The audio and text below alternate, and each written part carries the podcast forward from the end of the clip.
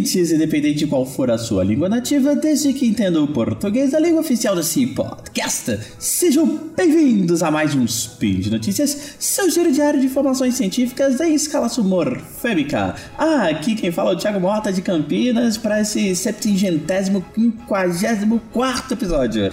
Bem, iniciando uh, o último mês aqui do ano, neste Unícia em Decatria, ou 4 de dezembro pra vocês aí, bora falar de afasiologia. Mas, pera, é, não era pra eu continuar aquela série sobre o que é linguística? Então, por que diabos eu vou falar de medicina agora? É, é pois é, bora passear um tantinho aqui. Então, gira aí, editor. Speed Notícias.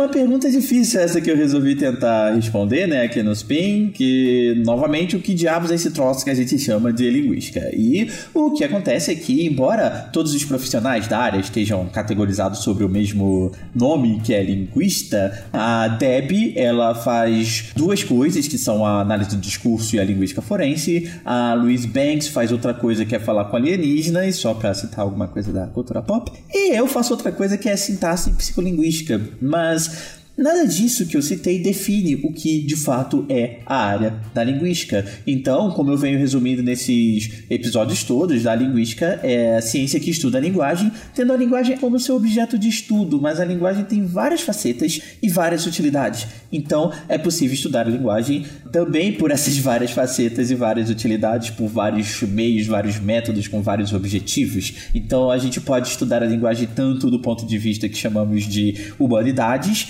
quanto de exatas, quanto de biológicas, de medicina. Como eu disse, acho que no último episódio, a gente faz a porra toda. Eu também não sou exatamente lá muito a favor de a gente ficar separando as coisas em caixinhas. Então, é, eu acho que de fato linguística é isso tudo e que a gente pode ter visões complementares e métodos complementares e no final a gente acaba descobrindo um pouco mais sobre o que é a capacidade humana de usar linguagem e como funcionam todas essas línguas.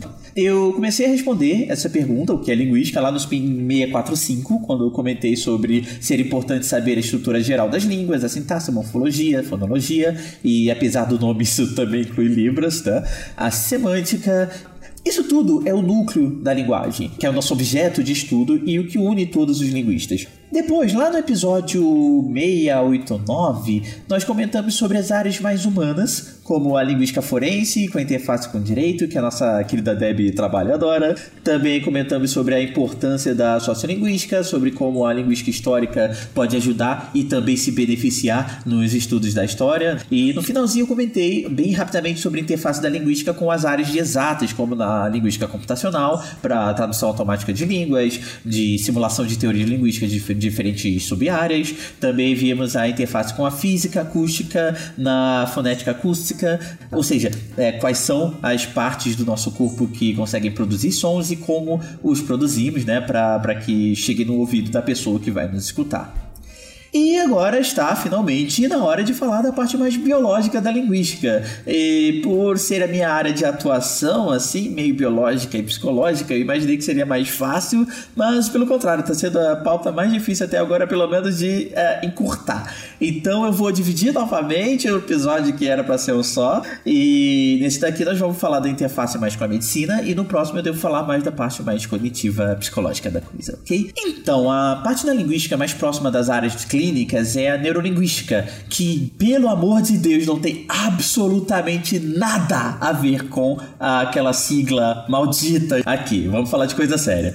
Então, a neurolinguística, ela não se resume, mas é em grande parte voltada para o que a gente chama de afasiologia. A, a gente poderia falar da fonoaudiologia também aqui, como uma área clínica que tem interesse na linguística, mas é, acho que a gente pode deixar isso para outro episódio, enfim. Uh, até porque fonoaudiologia é uma área própria também. Um outro detalhe é que eu já falei da neurolinguística aqui no SPIN, no meu primeiro episódio de, desse ano, de 2019, com o episódio 437. Só que ali eu falo da, digamos, neurolinguística parte 2, que é mais próxima do que eu faço, inclusive, mais experimental, que nasceu nos anos 80. Agora a gente vai falar da neurolinguística parte 1, que nasceu lá no século 19. Aí, se você quiser, depois de terminar esse episódio, vai pra parte 2, que apareceu no primeiro episódio do Adam. É, eu não sou lá muito cronológico, né? Então, até o século XIX, o interesse por linguagem na área de humanidades, onde ela está mais comumente encaixada, se resumia à criação de gramáticas ou a linguagem como objeto da filosofia ou de crítica literária, esse tipo de coisa. E a área mais próxima da linguística era a filologia, que tratava e restaurava e estudava textos antigos e fomentava estudos históricos sobre as línguas. Claro que isso não quer dizer que é, não se fazia linguística até então, inclusive dá para dizer é, que se fazia linguística histórica antes mesmo do nascimento da linguística.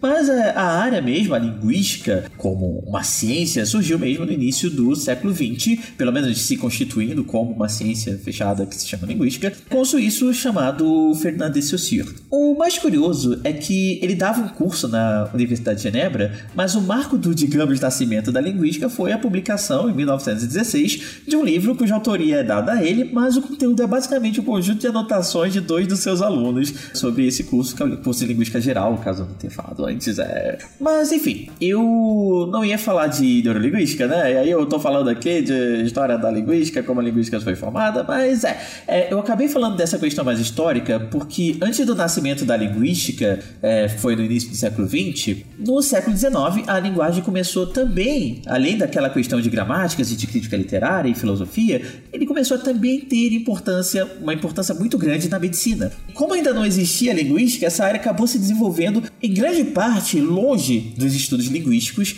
embora ela já esteja incorporada à área, e isso é uma coisa um pouquinho mais recente, né? Então, eu acho que muita gente já escutou falar aqui de um médico francês chamado Paul Pierre Broca, que ficou bastante famoso lá em 1865. Para quem não sabe, ele teve um paciente chamado Monsieur Le Borne, o Sr. Le Borne, que tinha sofrido um acidente vascular cerebral, um AVC, e depois desse acidente, ele só conseguia pronunciar tono tono, que a gente aportuguesou como tantan, inclusive é daí que vem a expressão pejorativa tantan.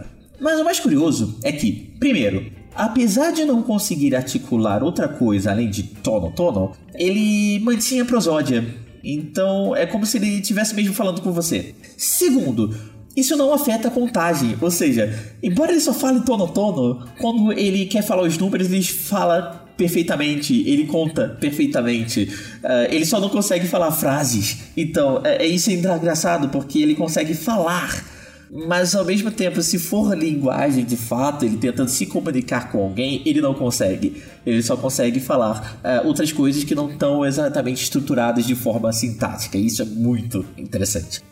Não preciso acreditar em mim, eu vou colocar nas referências um link para um vídeo de uma fase nessas condições. E para quem lê francês, eu vou deixar o artigo também linkado no post, lá no portal Deviante, ok? E nessa época, obviamente, era impossível olhar o cérebro dos pacientes de forma não invasiva. E também não dava para abrir a cabeça dele só para olhar o que estava acontecendo, porque ele ia morrer, né? Então, ah, quando apareciam esses casos assim, curiosos, né? É, basicamente o que o médico tinha que fazer. É, eu vou esperar ele morrer. Então, torcer que ele morra, morra rápido. E aí, então, eu vou poder abrir o crânio para fazer uma análise do cérebro. Quando o Monsieur Leborn morreu, o Broca viu que ele tinha uma lesão no tecido do cérebro, numa região específica é, do lado esquerdo, e essa área ficou conhecida como área de Broca. Se vocês colocarem o nome área de Broca no Google, vocês acham as imagens com essa área direitinho, caso queiram visualizar melhor. Curiosamente, muitos dos pacientes com lesão nessa área ainda tinham um problema de produção, mas bem mais leve do que esse do Monsieur Le Borne. Uh, e recentemente isso foi explicado, na década de 90, mais especificamente, a pesquisadora Nina Dronker, da University of California Davis, ela percebeu que a afasia do Monsieur Le Borne, ela não era exatamente na área de Broca, mas na ínsula, que é uma porção um pouco mais interna do cérebro. Mas, novamente, com a tecnologia de hoje é muito mais fácil estudar esse tipo de caso. Não era o caso do século XIX, né? Além disso, o tecido do cérebro necrosado, ele acaba afetando as áreas mais próximas com o tempo, né? E aí, a depender do tempo que o paciente leva para morrer depois do diagnóstico, o médico vai uh, abrir o crânio para olhar o cérebro e vai ver uma lesão que é bem maior do que a original. Além disso, a medicina já conseguiu também separar a área de Broca em partes menores e mais específicas, mas aí eu não vou entrar nesse tema porque a pauta já está enorme aqui. Aí logo depois do Broca, lá em 1874, aconteceu uma coisa bem parecida na Alemanha com Karl Wernicke. Ele teve um paciente, uma situação bem semelhante à do Monsieur de Born, mas com sintomas bem diferentes. Ele conseguia articular as frases que ele falava, mas as palavras não tinham sentido algum. Era tipo aquelas discussões com alguém que fala X, aí o outro responde, não é nem com Y, mas com o IA, que é o R invertido do russo. Então era coisa do tipo, ah, eu chamei minha mãe na televisão e não pude entender a porta, mas era muito café da manhã, mas eles viam de longe a perto. Alguma coisa nesse sentido.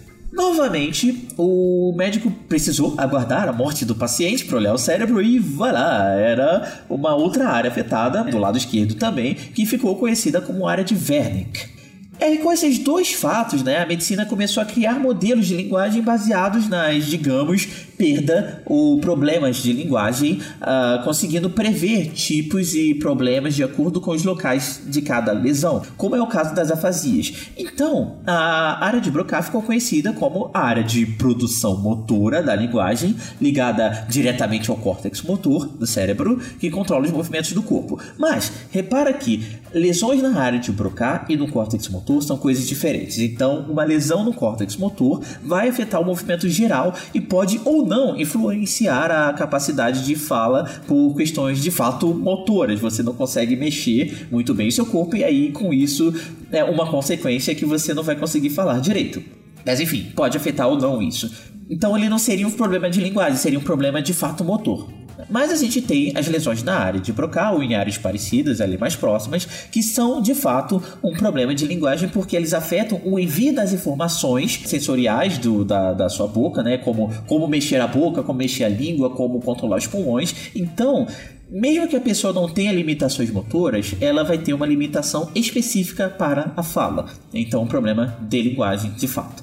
Já a área de Wernicke, ela ficou conhecida como área de compreensão. E aí uma lesão nessa área vai afetar a nossa compreensão da linguagem e com isso vai afetar também que você fale coisas com sentido, como aquele do paciente de Wernicke. Tudo isso é bem grosso modo, tá? É, e aí mais interessante, por serem duas áreas relacionadas à linguagem, essas duas áreas são interligadas. E essa ligação é feita diretamente por uma espécie de nervo chamado fascículo arqueado. E aí esse nervo, ele também é passível a lesão. E uma lesão aqui vai fazer com que a produção e a compreensão da linguagem se desconecte. E aí o paciente poderia compreender a linguagem, mas não conseguiria, por exemplo, repetir o que ele está falando. Além desses casos, tem uma condição bem rara que se chama surdez pura para palavras, em inglês é Pure Word Deafness, e ela acontece quando temos uma lesão que interrompe a comunicação entre o córtex auditivo e a área de compreensão da linguagem, que seria a área de Wernicke. Então você tem a, uma coisa que é a sua escuta e uma outra coisa que é a ligação entre a sua audição e a linguagem. Aí o que acontece? A pessoa não é surda, porque ela consegue escutar, ela consegue produzir obras musicais, ela consegue apreciar obras musicais, ela ouve os sons ambientes normalmente, mas ela não consegue escutar palavras, não consegue escutar pessoas falando. Ela é surda só para a fala humana. Mas repara novamente que não se trata de um problema de linguagem, mas de um problema de conexão entre a audição e a área de linguagem, como se tivesse desconectado um cabo do seu videogame para o monitor e aí o jogo continua rodando, mas você não consegue enxergar. Então, se essas pessoas aprenderam uma língua antes da lesão, elas conseguem ler e escrever novamente se comunicando via escrita. Ou se eles aprenderem línguas sinalizadas, como a Libras, elas também conseguem se comunicar, já que essas formas de comunicação não dependem do sistema auditivo. Mas, como eu comentei, essa é a discussão de linguagem que acontecia na área da medicina ali no século XIX, sem muito contato com a linguística. Embora a tecnologia da época fosse bem aquém das que temos hoje, a fisiologia também teve bastante avanços. E depois, com o avanço da tecnologia, o nascimento da linguística, que ajudou na discussão, a criação de técnicas e exames não invasivos, como a ressonância magnética, a tomografia e outras coisas, né? Muita coisa mudou, os modelos ficaram mais precisos, a descrição das áreas ficou mais precisa, como eu comentei no caso dos estudos ali da Nina Dronkers. Mas ainda existe uma discussão sobre esse mapeamento de áreas cerebrais, considerando a plasticidade cerebral cerebral. Então, tem vários estudos em que crianças tiveram lesões cerebrais e recuperaram as habilidades que elas tinham perdido com essa lesão. E existe até casos de epilepsias muito fortes em que a única solução conhecida é a retirada de todo o hemisfério do cérebro, o que a gente chama de hemisferectomia. Então, a pessoa vive com só com uma parte do cérebro, só com um lado do cérebro. Essa cirurgia é feita, a hemisferectomia, somente crianças. Exatamente por conta disso, as crianças elas ainda estão desenvolvendo o cérebro, é, crianças muito pequenas, né? E aí, com o tempo, elas acabam conseguindo recuperar algumas habilidades. Mas se for realizado em adultos, muito provavelmente eles vão morrer.